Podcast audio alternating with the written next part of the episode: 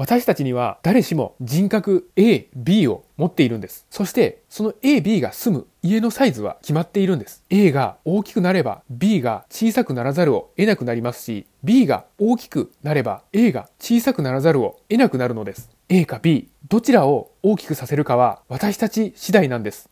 こんにちは、星はじめの男子チャンネルです。今日も皆様に男子を手に取っていただいて、そして体感していただきたいと思います。自らとの関係性、自分と心の中の自分、この二人の関係性は自分以外の全ての人との関係に何らかの形で持ち込まれるんです。私たちは心の中に二人の人格を持っていますよね。飲まない自分、飲む自分。この自らの中での関係性が私たちの環境に影響を及ぼしていくんです。いいことも悪いことも自らと自らの内面との関係性が外への関係性になっていく。今日はそういったお話をしたいと思います。飲まない自分と飲む自分。この二人は私の中で戦いを始めるんですよね。飲まない自分と飲む自分がこういう風にせめぎ合いをするんです。よし、今日も断酒しよう。え飲んだっていいじゃん。何言ってんの？いいじゃん。飲んで飲んで、ごくり。さあ、いらっしゃい。こういう戦いをして、こういう関係性が出来上がっているんですよね。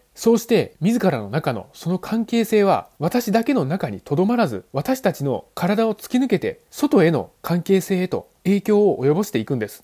例えば今日はやることがあるけども、なんか乗らないな。いいじゃん。じゃあ今日はもう休んでしまえ。でも絶対やらないといけないしな。いいじゃん、いいじゃん。休め、休め。そうか。もう今日はやめておこう。はい。今日も一日お疲れ様でした。こういう風になっていくんですよね。飲む自分に支配された私は自分の行動、思考、人との付き合い、すべてが酒の2の次になっていくんです。それもそのはずですよね。飲まない私という人格は、飲む私という人格に支配されているんですからね。仕事から帰ったら酒。休日には酒。遊びには酒。何が何でも酒。これが自らの中の飲む人格との死闘の結末なんですよね。ですが、この戦いを勝とうとしてはいけません。絶対に飲む自分に勝てると思わないことです。絶対に勝てませんからね。ノーマルな飲まない人格とアブノーマルな飲む自分との戦いは後者が勝つようになっているんですよ。皆様は身をもって体験していますよね。私も身をもって体験しています。戦えば戦うほどノーマルな人格はエネルギーを消費していくんです。そうなればアブノーマルの人格の思うツボです。どんどんアブノーマルな人格が大きくなって逆にノーマルな人格が小さくなっていくんです。戦えば戦うほど私という飲まない自分のエネルギーは莫大に消費されていくんです。では飲む自分とは戦わずにどうすればいいのか。それは飲まない自分を着実に確立させていく。少しずつ大きくさせていくことなんです。これからはこのように飲む自分と対応していきましょう。よし、今日も断酒だ。え、飲んだっていいじゃん。だって、飲んだって意味ないからね。飲酒に意味なんてないよ。じゃあ、なおさら不要だ。いいから飲めよ。ダメなんだ。どうしても飲酒の無意味さが身に染みてしまって飲めないんだ。くそ。また今度出てきてやるからな。こういうように戦うのではなくて、自らの中の飲まない自分を大きくしていくんです。毎日の断酒の積み重ねで着実に飲まない自分は大きくなっていくんです。そうしていると自分の中の飲む自分がどんどん小さくなっていくんですよね。相対的に